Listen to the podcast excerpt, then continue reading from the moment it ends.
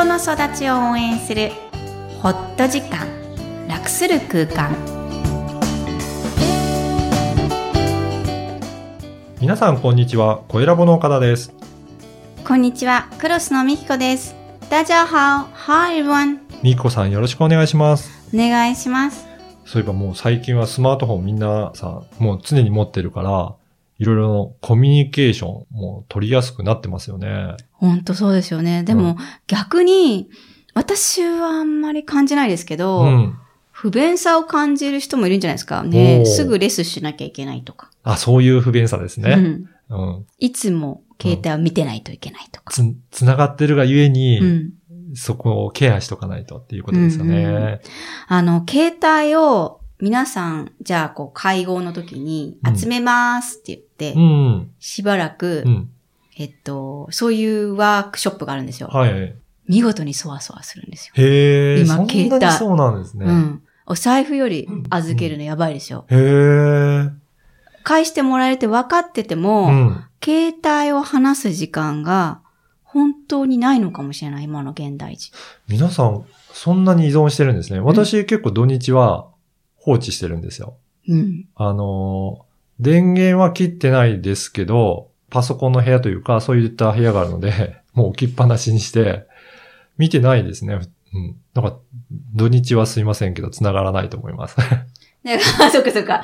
でも、携帯依存症とか多分ね、今後、ネーミングに今ないですけど、はいあの、精神病名として出てくるかもしれないと思う。やっぱりそれぐらいな世の中になってきてるってことですね。でも、いい面としては、やっぱりネット、うん。ね、前もなんか 5G の話をしましたけど、はあのー本当に世界が近くなっていて、えい。ーそうですね。ありえない距離の人たちと喋れるようにはなりましたよね。あの、海外との通話がもう、すごく気軽にできるようになりましたね。うん。私の、あの、ポッドキャストのお客さんでも海外の方いらっしゃるので、うんそうすると別にあんまり気にせずに、昔だったら国際電話とかすごい高かったはずですけどね。知らない世代がいるんですよ、あ今。そうなんですねあの、なんだっけ、あの、音も知らないってこの間気づいた。にネットにつなげたらピリピリって音あったじゃないですか。あ,、はい。れ今20代知らないんだって。まあ、そうですね、うんそういうのを聞く機会ないですもんね。そうね。だから、便利になって、コミュニケーション手段っていうのはどんどん変わっていくんですけど、その、大事な時間、うんううん。ん、何もなくても平気っていうのも、若干、うんあの、私は心配はいしています。はい。はいねそれでは今日のメインテーマに行きたいと思いますが、今日は家族、強い絆ということですが、こちらどんな内容でしょうか？はい。えー、12月の3週目ですかね。はいはい。今日もおさらい週間なんですが、えー、お伝えしたい最後のメインテーマ、あ本当に家族で、うん、家族ですね。非常に難しくて、でも非常にあったかい、みんながこう涙をほろっとするような場面が家族を思い出したり、家族をテーマにして子育てワークをすると、あの全員があったかいものを持ってるなって、いつもいつもこちらが感動するテーマなんですね。はい。えー非常に抽象的でありながら、えっ、と、考える時間が非常に少ないかな。うん自分自分って逆に日本もなりすぎてきていて、うん。家族っていう集団で捉える、でそれが生き物であるっていうことを理解する機会がなかなかないので、家族の機能や役割について、えーそして家族の健康についてもフリートークをしていきたいと思います。うん岡田さん、この番組で感情ほど多くはないんですが、要所要所でどうしてもクロスは家族をメインテーマにしてますので、取り上げてきたんですが、あの、ま、今までの中でもいいですし、うん。まあ、今のご家族を考えて、もしくは、よく、あ、そうですね、岡田さんは前の、自分のお父様がよく出てくるから、まあはい。前の家族を紹介してくれることのが多かったと思うんですけど、今家族って聞いたら、どんな風なイメージ、もしくは何が言いたくなります？えーっとですね。まあ今、イメージ、すぐイメージできるのは、まあ落ち着ける場所ではあるので、うん。それで家族っていうともうすでに今の東京の方で暮らしてるい前の実家ではなくて、もうそっち側の方がもうすぐ思い浮かべるかなと思いますね。うーんうん、特に実家の方はもう年に1回とか、まあ帰っても2回ぐらいなので、うんまあもう別物みたいな感じが完全になってるかなと思いますね。うーんん。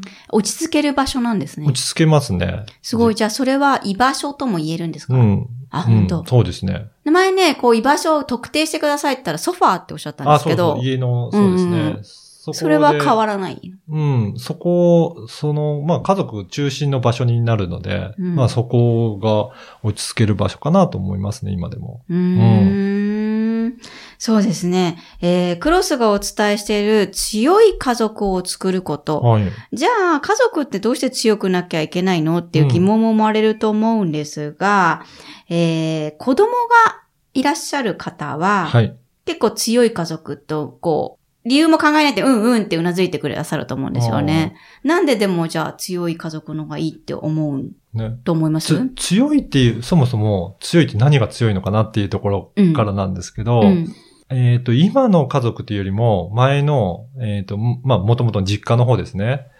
強いかっていうと強いような気がするし、そうでもないような気がするんですよね。うんうん。決して縛られてるわけではないから、うんうん。みんなそれぞれ自由にやってるので、うんうんじゃあ強いって何を強いって言うんだろうなっていうところから、ちょっと考える必要があるなと思いましたね、今この言葉を聞いて。うんうんうん。そうなんです。うん。えー、英語にすると簡単になんか strong family って言ったら、なんかそれも通用するんですよ。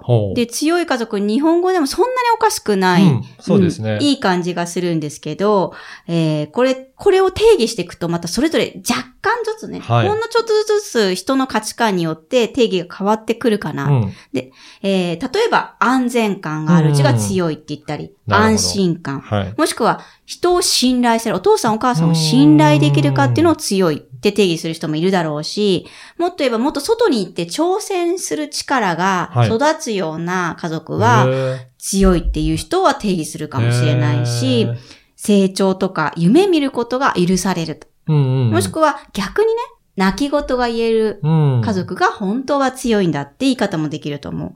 あとは、えー必ずと言っていいほど、うん。えー絶対に守ってくれる。うんまあこれは安心感かもしれないですけど、ね守られる場っていうのも強いかもしれないんですよね。確かに、そういう意味だと、安心感があるので、まあ、何でも言えるというか、そういった場所になってるかなっていうふうに思いますね。うん。うん。そうなんです。だからこう、抽象論でありながらも、大体全体の相違は組めてる場所なのかなっていう。んそうですね。例えば、安心感だけってなんかちょっと信頼する力も必要じゃないかとか、うんなんかこう、付け加えたくなるんだけど、えー強い家族にしちゃうと、カテゴライズしちゃうと全部を包含する。うんうん確かに。ただ、定義ちゃんとできてるのかなっていうのは不安があるので、今さっきいっぱい述べたんですけど、えー家族ってその、うん、臨機応変で、うん。えー再構成していく力もとても必要なんですね。はい。なんでかと、小さい時は生まれて動かないけど、うん子供は。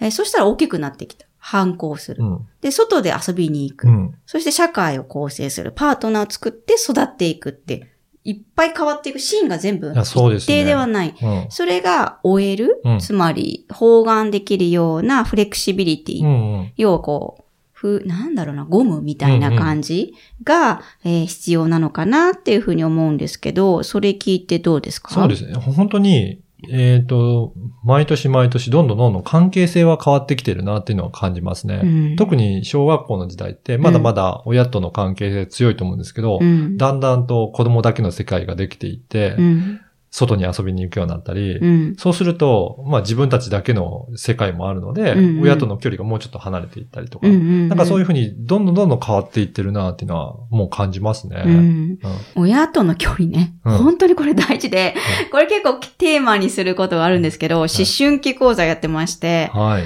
どこまで話せられるかっていうのを試されている。うん。そうすると話すのが怖い人もいるわけですよ。そうですよね。近くにいた方が安全とか。でも、話してる方が安全と思う人もいれば、でもその距離感って、実は前に育った親の影響もすごい自分は受けていて、えー、じゃあ変えようと思った時に、うん無理くりどっかで、ちょっと辛いんだけど、うん距離を保つっていうのを、うんうんえー練習したりするんですよ。うんうんつまりその、こう、社会の最小単位である家族が、えーこう、自由に伸び縮みうん。できるイメージを、えー皆さんに持っていただけたらな。それは多分人によって違って測れないんですけどね。そうですね。うんうんしかも、いろいろパートナーとは育った環境が違うから、それとが、うなんか混ざり合って、なんかまた新しいものになっていくなっていうのは感じますね。多分、あの、一般的に言えば、うん女性の方が母性が強いから、近くにいたくて、男性の方が離れてってのは不正だって言われるんだけど、うちは多分逆。そうなんですね。そう、私の方がすごい距離を取ってて、お父さんの方がペタペタペタってなってるから、あれは三男人娘で可愛いんですね。そうそうそうそう。いやいやね、次女とパパが一番近いかな。お買い物、お買い物だし。だからこれ、これはきっと男女差じゃなく、もう、もちろん影響するけど、あの、育ってきた環境かなと思う、ね。んそれはありますね。すごい私自身思いますねも、父とか、まあ、関係性としては、どちらかと離されて、うん、そうだよね。離れた関係が自分も心地よかったので、うんうん。任されてる感じはしてたかなと思うので、うんうんうん。やっぱりその影響はすごく受けてると思います。うんうん。でも息子の話すっごい嬉しそうにするもんね。うん。でも多分距離は結構あると思いますよ。へえ。はそうなんですね。い。はい。なるほど。だから自分の距離感っていうのも、うんえっ、と、実際の親にもらった距離感、うんあの、ケアギバー、育て、育ててくれた人の距離感と、自分が作りたい距離感が、えー一致しているかうんって。いうのも、えー、つどつど、つどつど考える。はい。それは大事かもしれませんね。はい。では本日のポイントをお願いします。はい。家族。家族の役割は多岐にわたります。えーしかしながら一番根底にあってほしいものは、やはり安全感と安心感です。えー人が帰る、戻る場所だからですね。えー物理的にも精神的にも、えー世代を超えて家族の温かさを伝えていけたらいいですね。今日もいろんな気持ちにありがとう。はい。前回もあの、ご紹介しましたが、1月から新しい番組にリニューアルされますよね。はいはい。そこで、その、ナビゲーターですかね。はいの方の募集もされるということで、ぜひそのご紹介もしてください。はい。えーっと、非常に構想中の番組なんですが、えー私と一緒にこの収録、放送を、えー一緒にやってくださるナビゲーターを募集します。えー男女問いません。えーどんな方がイメージかと言いますと、えー駐在を海外に、えー住まわれた方がある方で、かつ、えーその海外で子育て、何歳のお子さんでも結構なんですが、えー子育てをされていた方を募集します。うん。これ、具体的にはどんな番組になりそうですかね？そうですね。まあ、やりながらなんですけど、うん。もちろん、えーっと、インタビューのコーナーがかなりメインになっていくんですが、それ以外の日に、えーポンバリビックさんという、こうはい。バイブル的な、えー TCK の本があるんですが、はい。それを一緒に読み解きながら、うん。その駐在で、えー子育てをしてた側と、はい。私はされてた側、子供の TCK なので、えーそのペアでこの本を読み解いて、うん。えーと感じたことだったり、親の立場だとこんな感じがするけど、うん子供の立場だとこんなことがあり得るとか、えー TCK 普遍性を、えー何かえー伝えられるように、えーそんなナビゲーターもとにかく TCK に興味があれば、どなたでも大歓迎です。うん。あの、もうちょっと TCK、サードカルチャーキッズですよね。うんうん。ちょっとそのあたりもうん、ちょっとご紹介いただければと思うんですが、はい。えーこれは、えー社会学の、えー定義なんですけど、えー学童期にうん。両親の文化圏の外うん。で育った子供たちを TCK、サードカルチャーキッズと言います。つまり私で言えば TCK なんですが、両親が日本人、うん。えーそして5歳、8歳からニューヨークに育ったので、えー日本の文化圏以外のアメリカという国で、えーその文化の、えーもしくは教育、えー言語世界を体験してきました。